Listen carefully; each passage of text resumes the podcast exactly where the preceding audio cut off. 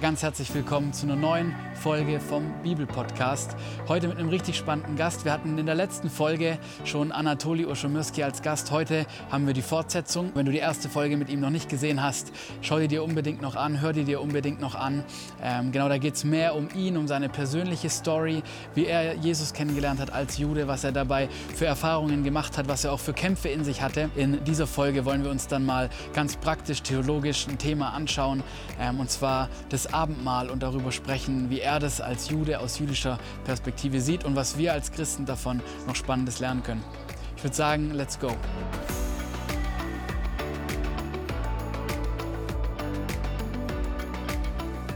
Ja, auch jetzt wieder herzlich willkommen, Anatoli, zu Folge 2. Sehr schön, dass wir zusammen noch ein bisschen Zeit haben, um weiterzureden, auch über praktische theologische Dinge. Gerne. Sehr gut. Wir haben ja, ähm, für die, die es noch nicht gehört haben, in der ersten Folge über ähm, dich gesprochen, über deine Geschichte gesprochen, wie du ähm, Jesus ähm, ja, kennengelernt hast, wie du ihn entdeckt hast als Jude, jetzt an ihn glaubst. Ich, ist eine Empfehlung, glaube ich, für jeden, der es noch nicht gehört hat, erst die erste Folge zu hören. Und jetzt wollen wir eben praktischer werden. Du hast auch ein Buch geschrieben, ähm, darüber ähm, die Bergpredigt aus jüdischer Sicht zu sehen. Ähm, möchtest du da vielleicht zu Beginn kurz was dazu sagen, warum es dir so wichtig ist, diese jüdische Perspektive da aufzuzeigen? Wie ich schon in der ersten Folge gesagt habe, ist es für mich wichtig, das Neue Testament mit den jüdischen Augen zu lesen. Da entdeckt man so vieles Wertvolles. Und so, als ich äh, die Bergpredigt bei Matthäus und Lukas gelesen habe, habe ich festgestellt, das ist ein sehr wichtiger Teil in diesen beiden Evangelien von den Reden Jesu. Ich habe mehrere Bücher und die Auslegungen über die Bergpredigt gelesen und äh, ich habe viel davon gelernt, aber eines fehlte mir, eben diese jüdische Perspektive. Mhm.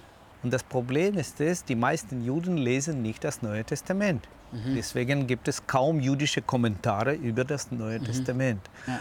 Und ich habe gedacht, äh, das wäre keine große Sünde, wenn ich aus dieser Perspektive das Neue Testament betrachte und ein Buch über die Bergpredigt schreibe. Also das Buch Die Bergpredigt aus jüdischer Sicht würde ich gerne weiterempfehlen. Ja, sehr gut. Wir werden es auch in die Beschreibung ähm, einen Link reinpacken, wie ihr direkt zum Shop kommt und das Buch kaufen könnt. Das ist auf jeden Fall eine Empfehlung. Ich habe es auch gelesen, war sehr, sehr spannend. Ähm, wir wollen heute ein anderes Thema anschauen als jetzt die Bergpredigt. Ein Thema, wo ich sagen würde, dass es was doch sehr Zentrales in vielen christlichen Gemeinden ist, ähm, was jeder vielleicht kennt, wo jeder mal drüber gestolpert ist, der in einer Gemeinde war, hoffentlich zumindest, und zwar das Thema Abendmahl. Ähm, möchtest du uns mal ein bisschen hineinnehmen? Das Abendmahl ist ja keine Erfindung von der christlichen Gemeinde. Da gibt es ja ähm, schon Dinge davor. Möchtest du uns mit hineinnehmen? Woher, woher kommt das Abendmahl überhaupt? Ähm, ich weiß nicht, ich hoffe, dass es nicht sehr negativ klingt von mir, aber ich glaube, das Abendmahl, was heute in den christlichen Gemeinden praktiziert wird, ist eine abgespeckte Version von dem, was Jesus gemacht hat. Okay. Ähm, um zu begreifen, was Abendmahl ist, muss man verstehen, was das Passafest bedeutet für die Juden. Mhm. Eigentlich Pesach. Und ich möchte etwas zu diesem Hintergrund etwas sagen. Äh, das sind die ganzen Beziehungen zwischen dem Alten und Neuen Testament. Das Alte Testament ist eine Geschichte des jüdischen Volkes. Mhm. Und ich würde behaupten, die Geschichte Israels ist ein hermeneutischer Schlüssel zum Neuen Testament. Wenn man die Geschichte Israels mit den Festen kennt und weiß, dann hat man einen Schlüssel, um die wichtigsten Aussagen Jesu im Neuen Testament zu begreifen und zu verstehen. Und so ist auch mit dem Abendmahl. Ja? Das Pesach, das Passafest, was man heute als Ostern gefeiert wird, also ich kann mit dem Begriff Ostern nicht viel anfangen. Ja. ja? Äh, das Wort Pesach kommt von dem hebräischen Passach. Im Ägypten, als die Juden dort in der Knechtschaft gewesen waren, hat Gott Mose geschickt, äh, geschickt als Erlöser. Mhm. Er musste sie aus dem Ägypten herausführen. Und die jüdischen Menschen betrachten den Auszug aus Ägypten wirklich als eine Erlösung. Okay. Wenn ich das Passafest feiere und zu Hause, wir laden immer wieder die christlichen Freunde zu uns ein, mhm. da gibt es manches Missverständnis. Es gibt einen bestimmten Ritus, wie man das feiert. Äh, das Ritus ist angelehnt an das jüdische Passafeier, aber auch auf die Überlieferung von den ersten messianischen Juden. Okay. Und äh, man, es gibt zum Beispiel einen Satz, wo wir alle wiederholen. Wir sagen, wir waren Knechte in Ägypten. Mhm. Und meine christlichen Freunde, die dabei sitzen, machen große Augen und gucken mich an, wenn sie zum ersten Mal dabei sind. Und sie fragen, wann waren Sie in Ägypten? Wahrscheinlich im Urlaub oder sowas. Ja? Und da muss ich eine lange Einführung machen, eine Erklärung, dass wir als Juden ein kollektives Gedächtnis haben. Für uns ist der Auszug aus Ägypten nicht ein Ereignis, das vor 3000 Jahren stattgefunden hat, sondern das ist ja präsent heute. Mhm. Weil jeder Jude betrachtet sich als ein Glied in der Kette der Generationen. Deswegen können wir sagen, wir waren in Ägypten, wir waren in Babylon, wir waren in Auschwitz und wir sind heute da präsent. Das ist diese Verbindung zwischen den Generationen. Und eben als Auszug aus Ägypten wurde Juden, äh, von Gott ange, äh, wurden Juden von Gott angewiesen, jährlich dieses historische Ereignis, ich betone, dass es ein historisches Ereignis ist. Warum? Das ist sehr wichtig. Gott nicht nur als einen transzendenten Gott zu sehen, der mhm. dort irgendwo im Himmel sitzt und regiert, ja. sondern der Gott, der in der Geschichte wirkt. Mhm. Und das ist die Geschichte Israels. Ja. Deswegen ist das Alte Testament für Christen so wichtig, um Gott als einen Gott in der Geschichte zu sehen. Äh, Gott hat uns angewiesen, dieses Fest jährlich zu feiern. Und die Bräuche und die Traditionen entwickeln sich mit den Jahren. Und so ist auch Jesus mit seinem Team ist dabei, das zu feiern. Mhm. Er feiert das, äh, das der Pesach, Passafest nicht, weil es ihm äh, ein großes Vergnügen ist, mhm. sondern es ist ein Gebot. Und Jesus stellt sich unter diesem Gebot und feiert das mit den Jüngern in Jerusalem. Übrigens, warum in Jerusalem? Das ist ja auch hochinteressant. Äh, da steht in den Evangelien, dass sie in Jerusalem ein Quartier suchen, um ja. das Fest zu feiern. Sie hätten genauso dieses Fest von mir auch aus in Bethanien feiern können, wo ihre Freunde dort leben. Das ist nicht weit entfernt, über das Ölberg hinaus und so. Nein, es gab eine jüdische Tradition, die vorgeschrieben hat, Juden das Passafest in Jerusalem in geschützten äh, äh, Stadt zu feiern, wo es mit den Mauern umge umgeben wurde. Ja.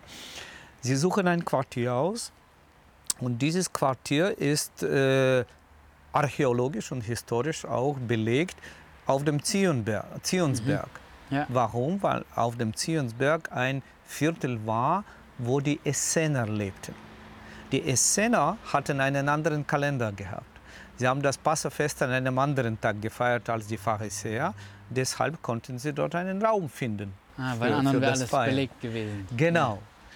Dann lesen wir auch in den Evangelien, dass Jesus beim Feiern des Passafestes zweimal die Dinge eintaucht. Das ist auch eine jüdische Tradition. Okay. Und das machen wir heute beim äh, Feiern des Passafestes, dass wir das Brot, das ungesäuerte Brot, die Matzen auch eintauchen und essen. Und jede symbolische Speise hat seine Bedeutung. Mhm. Äh, die Leute, Christen im zweiten, dritten Jahrhundert, als sie die Evangelien gelesen haben, haben davon nur Teile genommen. Mhm. Das heißt Brot und Wein. Aber Brot und Wein sind nur die zwei Elemente von diesem Feier. Mhm. Und wenn man auf dem jüdischen Background dieses ganze Fest anschaut, was Jesus tut und sagt, dann versteht man viel besser, was bedeutet das. Das Wort Passa zum Beispiel bedeutet übergehen, überspringen. Das heißt, der Engel, der Würgeengel in Ägypten, mhm überschritt oder übers hat übersprungen die Häuser, dessen Türpfosten mit dem Blut bedeckt waren. Jesus wird in Johannes Evangelium als Lamm Gottes genannt. Als der Johannes der Teufel Jesus sagt, dann sagt er nicht, siehe, das ist der Messias, siehe, das ist der Sohn Gottes. Nein, er sagt, das ist der Lamm Gottes. Das heißt, der Johannes der Täufer denkt in der Dimension vom Passafest. Jetzt Spannend, gerade, als er Jesus anspricht. Und die Häuser in Ägypten, bei dem Auszug aus Ägypten, dessen Türpfosten nicht mit dem Blut bedeckt waren, da gab es ein Problem. Da mhm. gab es eine Katastrophe. Egal, ob das die jüdischen Häuser oder die ägyptischen Häuser waren. Das wären die Menschen gestorben. Die Erstgeborenen wären gestorben. Warum? Nur das Blut des Lammes auf dem Türpfosten war ein Zeichen dafür, dass der Engel das übergehen soll. Und wenn Jesus über sein Blut spricht, er gibt den Jüngern den Wein und sagt, das ist mein Blut. Das ist die, genau diesen äh, Link. Ja. Ich würde mit moderner ja. Sprache sagen, ein Hyperlink. Ja. Hyperlink zu dieser Stelle im Alten Testament, wo der Würgeengel die Türen mit der Blut übergesprungen hat. Ja, ich bin dieses Lamm, dessen Blut auf den Türpfosten euren Herzen mhm. bleiben soll. Ja? Moderne Juden haben auf ihren Türen auch ein Zeichen, diese ja. kleine Kapsel, das heißt Mesusa, mit mhm. dem Wort Gottes. Und das erfüllt in gewissem Sinne diese Funktion. Das ist das Wort Gottes, das uns schützt. Manche Leute sagen, das ist eine mystische Bedeutung für diese äh, Mesusa. Quatsch, das ist ja keine mystische Bedeutung. Wir legen darauf Wert, das ist das Wort Gottes, das in diesem Haus die erste Position beziehen, so, beziehen soll. Mhm. Sehr gut. Ähm, das heißt, wir haben jetzt diese, diese ganzen Links quasi, die Jesus gibt, weil wir sehen, dass das, das Abendmahl eben am, am Passa gefeiert worden ist. Das heißt, du würdest sagen, es ist auch kein Zufall, dass genau jetzt ähm, das, letzte, das letzte Mal quasi das Passamal war und danach Jesus eben ähm, dann wirklich zum Opferlamm wird.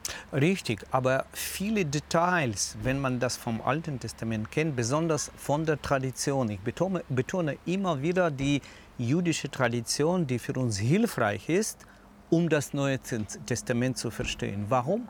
Jesus macht außer was im Alten Testament, sag mal so, im Gesetz also das Wort Gesetz mag ich nicht so sehr. Ich spreche lieber über die Torah. Sehr gut. Die ja. Torah als Weisung Gottes. Ja? Jesus macht nicht nur das, was in Weisung Gottes den jüdischen Menschen damals fortgeschrieben ist, sondern er macht darüber hinaus sehr viel, was in der jüdischen Tradition steht. Mhm. Und von dieser Tradition her ist es wichtig zu verstehen, warum das für Jesus wichtig war, das zu tun. Mhm. Genau. Sehr gut.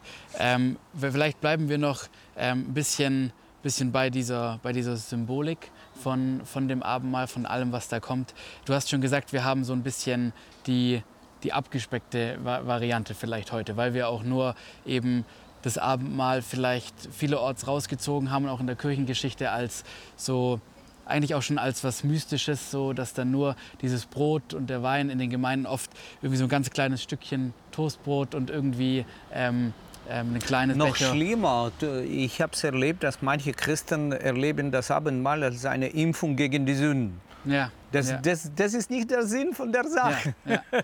Was, würdest du dann, was würdest du dann sagen, ähm, fehlt quasi alles heute? Oder würdest du sogar sagen, dass manche Dinge ganz verdreht sind? Was, was fällt uns da auf, wenn wir mal wirklich gucken, was hat Jesus sich gedacht bei, bei diesem Abendmahl?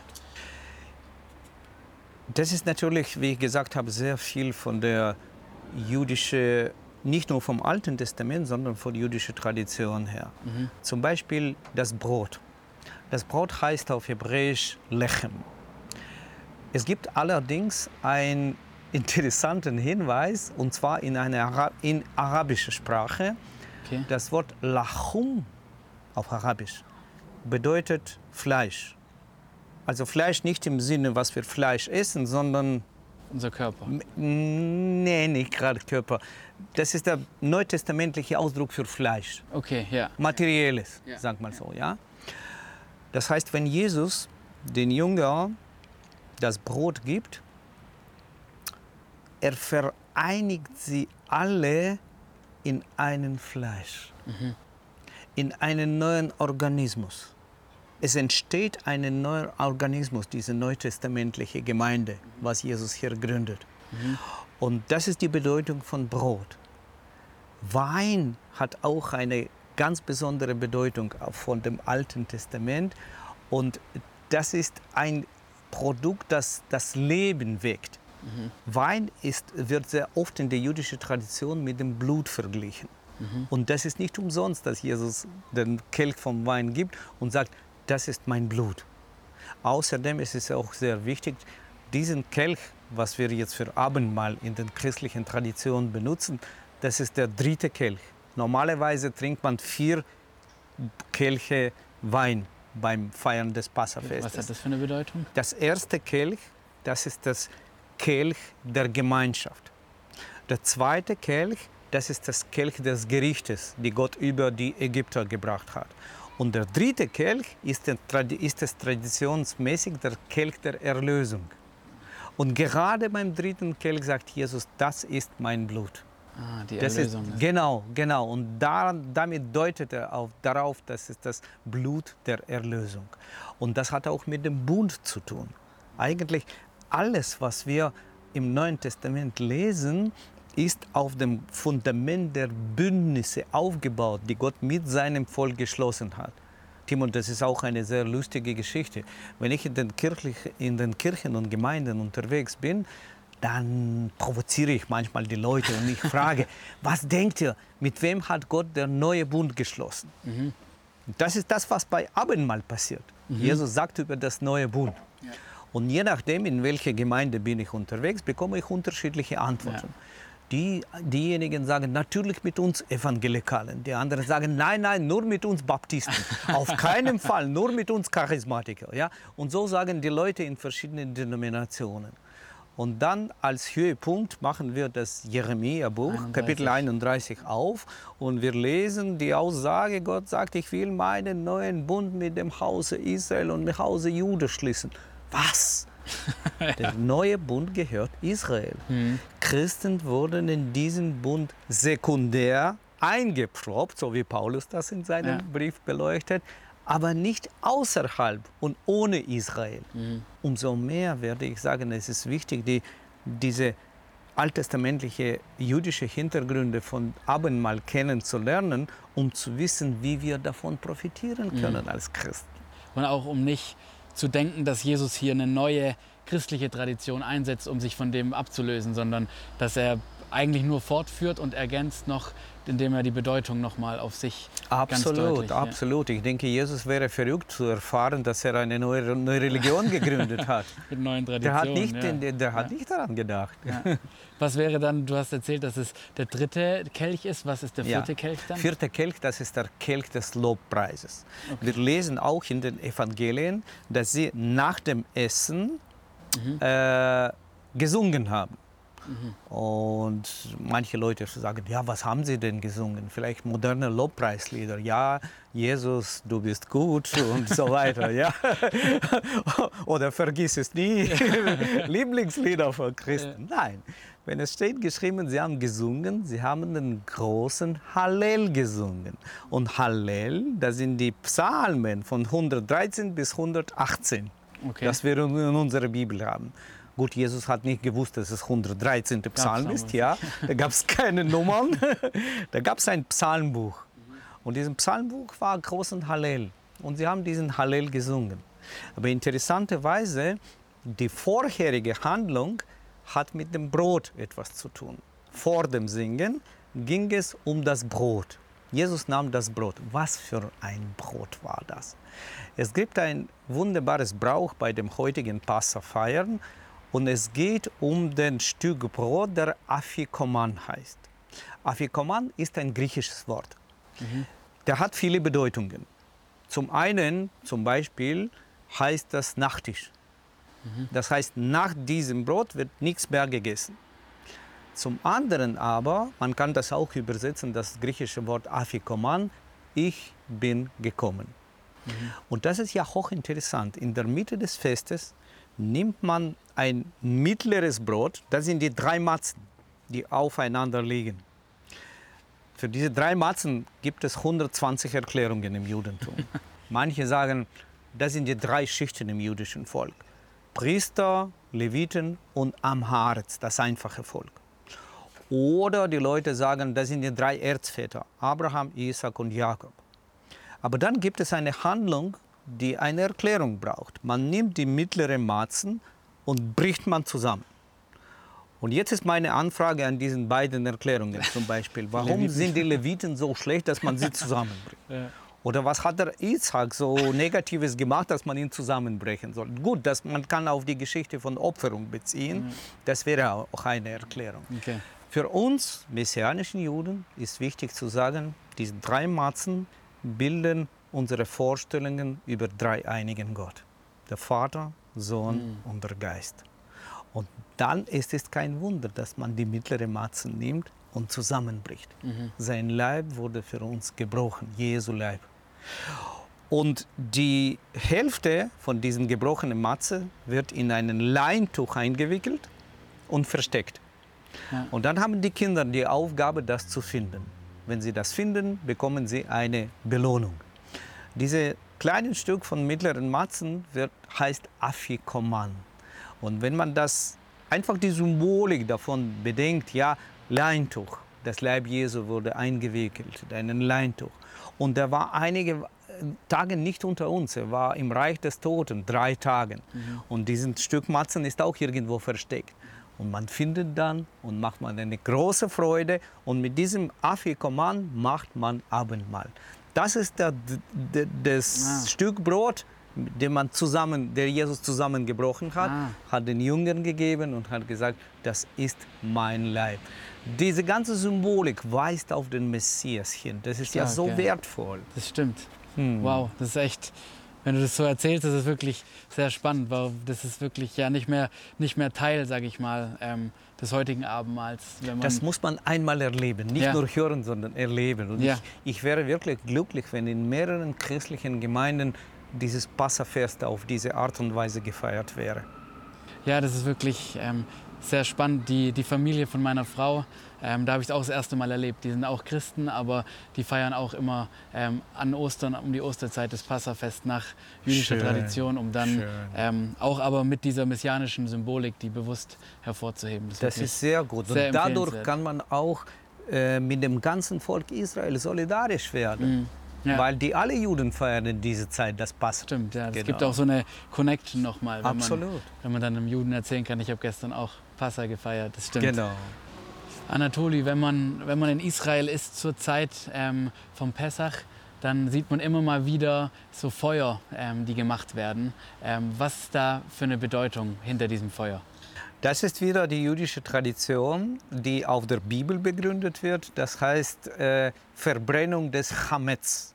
Okay. Chametz ist das jüdische Wort für gesäuertes. Mhm. Und das ist ein striktes Verbot in dieser Woche, der Passawoche, gesäuertes im Haus zu haben. Okay. Äh, man kann viel darüber reden, aber hochinteressant, wie diese Tradition sich im Neuen Testament widerspiegelt. Äh, ich möchte gerne auf die Bibel äh, greifen. Sehr gerne. Und im Alten Testament haben wir mehrere Gebote bezüglich diesen gesäuertes äh, Brot. Zum Beispiel 2. Mose, Kapitel 12, Vers 15. Sieben Tage lang sollt ihr ungesäuertes Brot essen. Das ist das positives Gebot. Ja? Gleich am ersten Tag schafft den Sauerteig aus euren Häusern wortwörtlich. Ja? Denn jeder, der zwischen dem ersten und dem siebten Tag gesäuertes ist, soll aus Israel ausgemerzt werden. Das heißt, gehört nicht zu seinem Volk mehr. Ja? Dann gibt es im nächsten Kapitel, 2. Mose 13, Vers 7, nochmal Wiederholung. Ungesäuerte Brote soll man sieben Tage lang essen. Nichts Gesäuertes soll man bei dir essen und kein Sauerteig soll in deinem ganzen Gebiet zu finden sein. Also diese biblische Tradition wird heute im Unterschied zu dem Schlachten des Passalames wörtlich erfüllt. Mhm. Heutzutage schlachten Juden nicht den Lamm, um zu essen. Warum? Der Opfer darf man nur im, auf einem Platz bringen und das heißt im Tempel. Der Tempel ist seit 70 nach Christus nicht mehr da. Das heißt, dieses Gebot kann man nicht wortwörtlich empfüllen. Mhm. Im Unterschied dazu, das Gebot mit dem ungesäuerten Tag ist sehr wichtig. Am Tag vor dem ersten Passanacht geht der Hausvater am Abend durch den ganzen Haus und überzeugt sich, dass den ganzen Hamet, das gesäuertes Brot, entfernt wurde und dass keine Spur mehr davon zu finden ist. Okay. Das ist ja wichtig. Ja? Und dahinter steckt die Idee von reinmachen, einen neuen Anfang zu wagen. Und genau diese Idee findet, äh, wird reflektiert im Neuen Testament. Mhm. Ich möchte gerne den Paulus zitieren, das ist das 1. Korinther, Kapitel 5, Verse 6 bis 8. Paulus schreibt, zu Unrecht rühmt ihr euch. Wisst ihr denn nicht, dass ein wenig Sauerteig den ganzen Teig durchsäuert? Also ohne das Wissen von jüdischer Tradition des Passafestes ist dieses, diesen Satz sinnlos. Mm. Man kann das nicht verstehen. Ja. Schafft den alten Sauerteig weg, schreibt Paulus, damit ihr neuer Teig, Teig seid.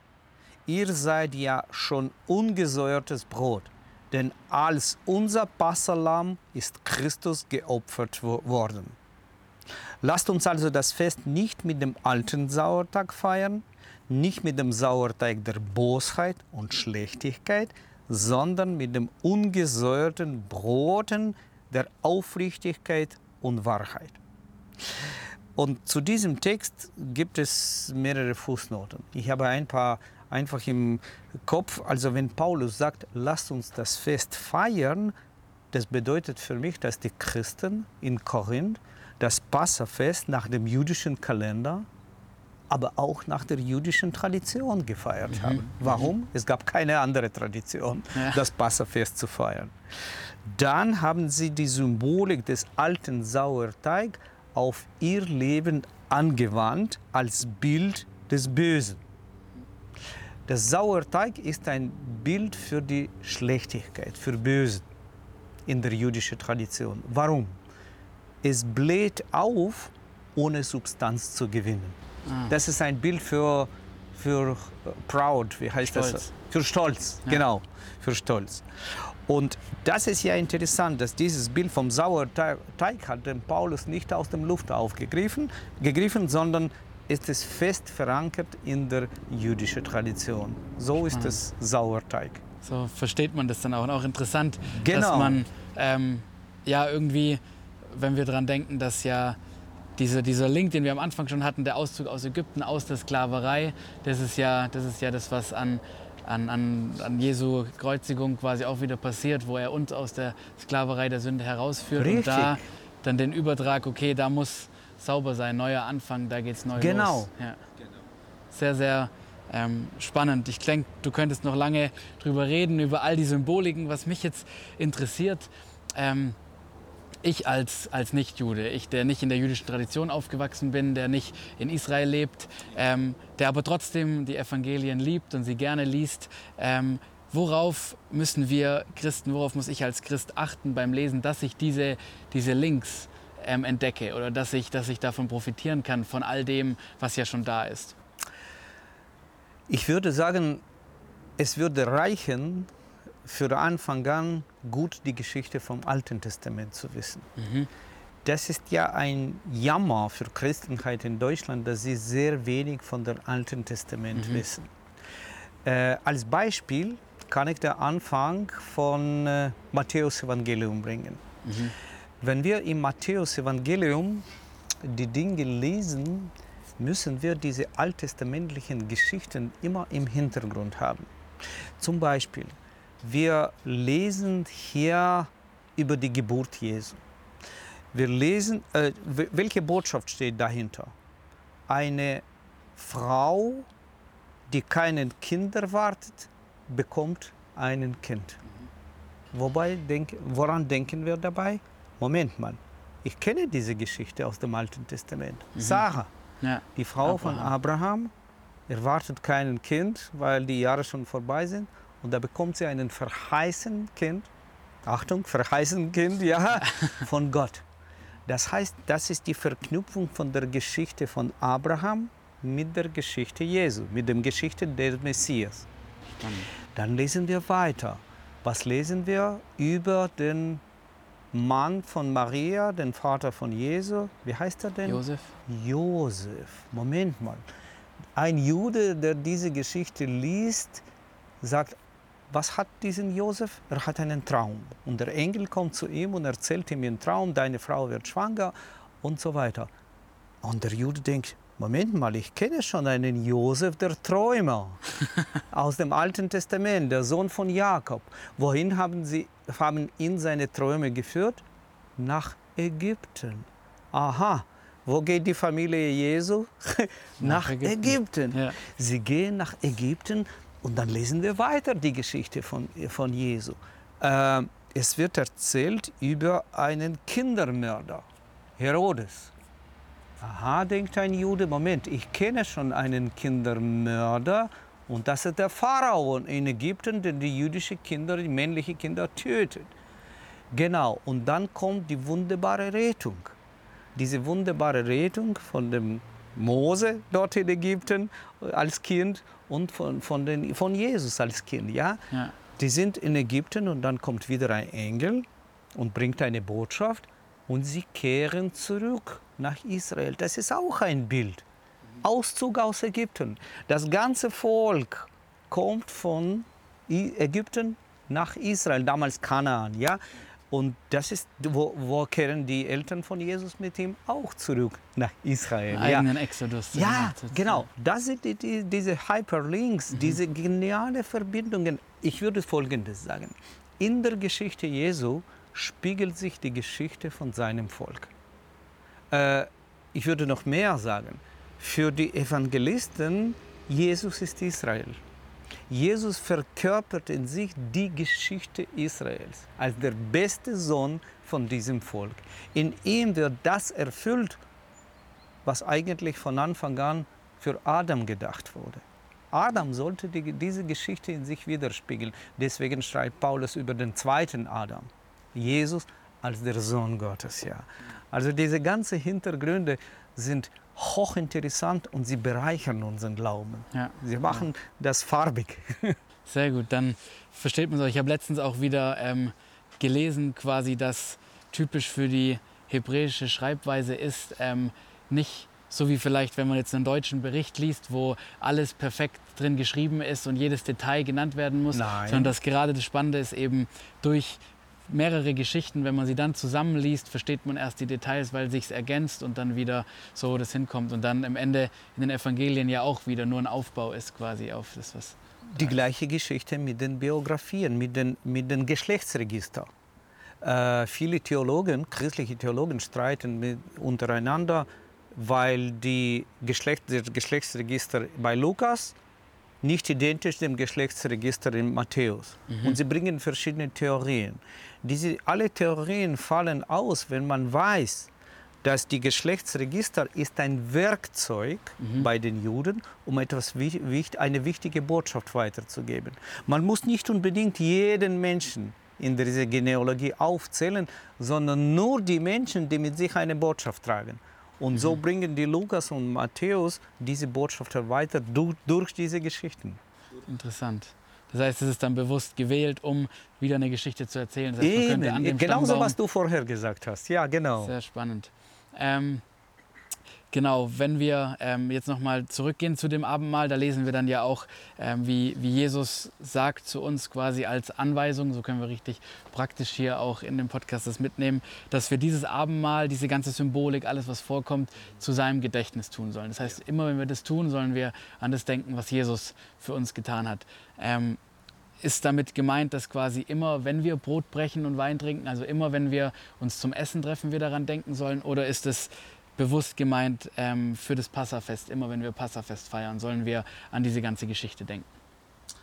Also zunächst würde ich das Wort Gedenken aufgreifen. Äh, genauso wie die Geschichte von Passafest, wo Gott uns sagt, ihr sollt jedes Jahr daran erinnern, diese Erinnerungsgeschichte ist sehr wichtig für dieses kollektives Gedächtnis, dass wir ein Teil der ganzen Geschichte sind. Und wenn Jesus sagt, das tut zu meinem Gedächtnis, das ist kein Beerdigungsfeier, das wir immer feiern müssen. Mhm. äh, ich habe es erlebt in den verschiedenen christlichen Gemeinden.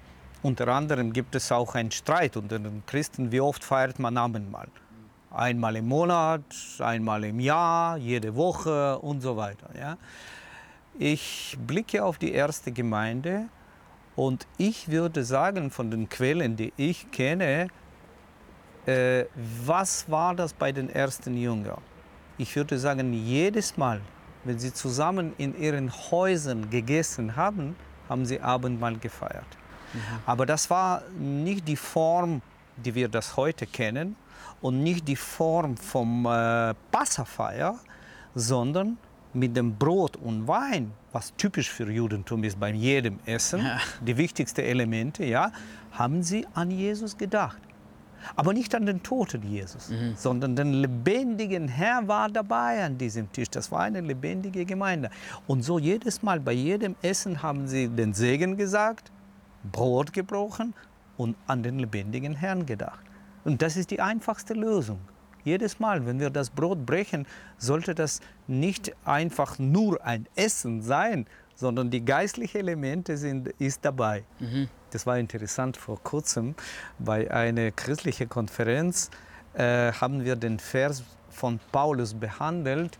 Alles, was er tut im Leben, sollte er zur Ehre Gottes machen. Und ich habe meine Zuhörer gefragt, was würdet ihr sagen, wie können wir mit unserem Essen Gott loben? Und da gab es verschiedene Vorschläge. Beten vor dem Essen, nach dem Essen, danken, das Essen spenden und so weiter. Äh, dann habe ich gesagt, ja, wir Juden machen das viel leichter für uns. Wir essen einfach nicht die Sachen, die Gott uns verboten hat. Ja? das ist zum ersten äh, Teil ja. unseres Programms, ja, ja, was ich gesagt habe. Und dadurch loben wir und preisen wir Gott. Ja? Sehr gut. genau. Und so können wir einfach mit jedem Detail auch unseres materielles Leben, egal ob das Essen, Geld, oder noch etwas sind, was materielles Welt heißt, äh, Gott entweder Ehre zu geben oder Gottes Name in den Schmutz zu ziehen. Wir müssen einfach aufpassen, dass es nicht nur vergeistlicht werden mhm. in unserem Leben, die Dinge. Das betrifft auch das Brot, das betrifft das Feier, das betrifft jede Details unseres Lebens. Mhm. Dass wir es für ihn tun, ja, spannend. Einheitlich muss ja. es sein. Ja. ähm, eine Sache noch, die mir gerade kam, du hast gesagt, dass eben der Segen gesprochen wird. Wenn wir in der Bibel genau hingucken, dann lesen wir ja eigentlich gar nicht diese Idee, dass das Essen gesegnet wird, sondern es ist interessant, dass irgendwie immer ähm, Gott gesegnet wird. Gesegnet sei Gott. Kannst du dazu was vielleicht noch sagen, weil das ja irgendwie vielleicht für viele jetzt erstmal komisch klingt, dass man Gott segnet. Gott ja. segnet doch uns. Was kannst du da aus dem Hintergrund sagen vielleicht? In den Evangelien lesen wir zum Beispiel über die Speisung von 5000 oder 3000. Da steht, ich glaube, deutsche Übersetzung, äh, Jesus nahm das Brot, segnete und dann gab es weiter. Ja? Mhm. Und beim Wort segnete natürlich denken die modernen Menschen, Jesus nahm das Brot und sagte, äh, danke Vater für dieses Essen, dir zu Lobe. Ich weiß nicht, wie das diesen Spruch ja, ja. heißt hier. Und äh, bei dem Wort segnet äh, handelt es um das hebräische Wort brachot, bracha, Singular.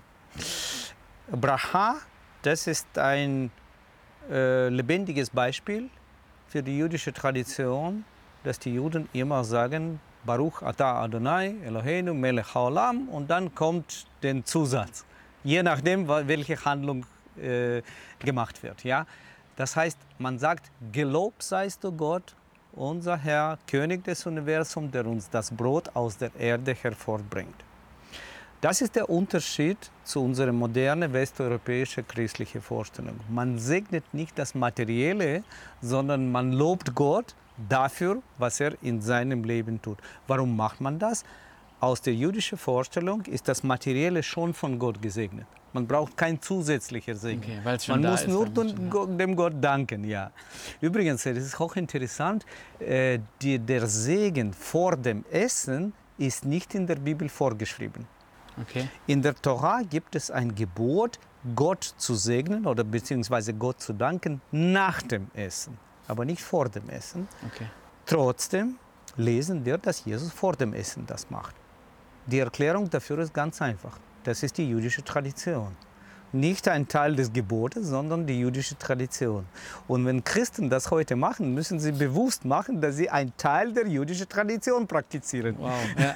Das ist ja hochinteressant. Interessant, das stimmt, das stimmt. Genau. Ja, wir haben jetzt viel gesprochen. Es war sehr interessant. Ähm, ich denke, es macht auf jeden Fall Lust nach mehr, auch mehr diese, wie du gesagt hast, diese Hyperlinks, diese Links zu suchen. Ähm, ich hoffe auch, dass unsere Zuhörer da wirklich ähm, neu motiviert sind, die Evangelien mit diesen Augen zu lesen und auch ja eigentlich schon in der Vorbereitung darauf, sich mehr ähm, mit, den, mit, den ersten, mit dem ersten Teil der Bibel, mit dem Alten Testament zu beschäftigen, um noch mehr überhaupt verstehen können, was wir da lesen. Also wenn das kein Anreiz ist, sich mehr damit zu beschäftigen, weiß ich auch nicht. Vielen Dank dafür. Aber vielleicht ganz zum Schluss hast du noch irgendwas, was du mitgeben möchtest, gerade in Bezug auf das Abendmahl, wo du irgendwie sagst, mach doch das oder irgendwie ähm, noch eine Anregung, ganz zum Schluss als Empfehlung oder praktische Anweisung vielleicht. Ich würde sagen, wir leben in einer spannenden Zeit. Seit dem zweiten Jahrhundert bis zum Anfang des 20. Jahrhunderts, das heißt 1900 Jahre lang, gab es im Christentum keine Spur von diesen jüdischen Traditionen oder das Verständnis, dass das Alte Testament für Christen wichtig ist. Das hat mit der Geschichte zu tun, die Trennung zwischen Kirche und Israel. Jetzt, mit dem Aufkommen des messianischen Judentums, mhm. haben wir sozusagen eine neue, eine neue Phase. Und ich glaube, wir leben in dieser Zeit, wo Gott uns ganz klar sagt, ihr sollt näher zueinander kommen. Mhm. Das ist die Schnittstelle, wo Juden und Christen zusammenkommen können um gemeinsam auf dieses Fundament des Bibel zu konzentrieren und eine Einheit bilden. Mhm. Und gerade im Abendmahl können wir diese Einheit erleben. Das wäre einfach genial, wenn Christen und Juden gemeinsam das feiern können. Ja. Das wäre etwas Neues, etwas Gutes und dadurch könnte man für sich A, den Jesus als Jude neu entdecken, b, diesen neuen Menschen, über den Paulus im Epheserbrief schreibt, wirklich zusammen ausleben. Einen neuen Mensch aus Juden und Nichtjuden. Das wäre mein Wunsch, mein Traum für unsere gemeinsame weitere Entwicklung. Wow, das ist ein schöner Traum und ähm, ja, wir geben unser Bestes auch daran zu arbeiten, dass, dass wir das noch mehr sehen, dass wir das gerade in unserem Land noch mehr sehen, da so eine Connection, wo so viel Segen drin liegt. Vielleicht sollen diese Podcasts und diese Sendung dafür einen vielleicht kleinen Beitrag oder einen großen Meilenstein sein, weiß ich nicht. Aber das ist ja unser Beitrag dazu. Sehr gut, ja, es hat mir Spaß gemacht, diesen Beitrag zu leisten. Vielen Dank dir wirklich, dass du ähm, ja nicht nur jetzt im Podcast da warst, sondern auch darüber hinaus dich so einsetzt, dass du ähm, ja, dass du ein Herz dafür hast, ähm, diese wichtige Botschaft und ähm, diese segensvollen Dinge, die Gott dir auch offenbart hat, weiterzugeben, dass du eben nicht sagst, die deutschen Christen sind mir egal, ähm, sondern ganz im Gegenteil, dass du ein Herz dafür hast, das weiterzugeben und so kämpfst für diese Gemeinschaft. Vielen Dank dafür, für das, was du da jeden Tag tust. Bitte schön, ich sehe das als Teil, als Teil meiner Berufung. Nicht umsonst hat Gott es zugelassen, dass ich jetzt seit 30 Jahren in Deutschland lebe. Und so möchte ich mich investieren nach dem biblischen Prinzip von Paulus. Den Juden zuerst, aber ebenso den Deutschen. Amen dazu. Vielen Dank. Ciao. Shalom. Ja, nice, dass du bis zum Schluss dran geblieben bist. Wir sind am Ende dieses Podcasts. Ich hoffe, es hat dich genauso ermutigt wie mich. Ich hoffe, du konntest genauso viele neue, inspirierende Gedanken von dieser Folge gewinnen. Ganz herzliche Einladung, unseren Kanal zu abonnieren und auch bei der nächsten Folge wieder mit dabei zu sein. Mach's gut.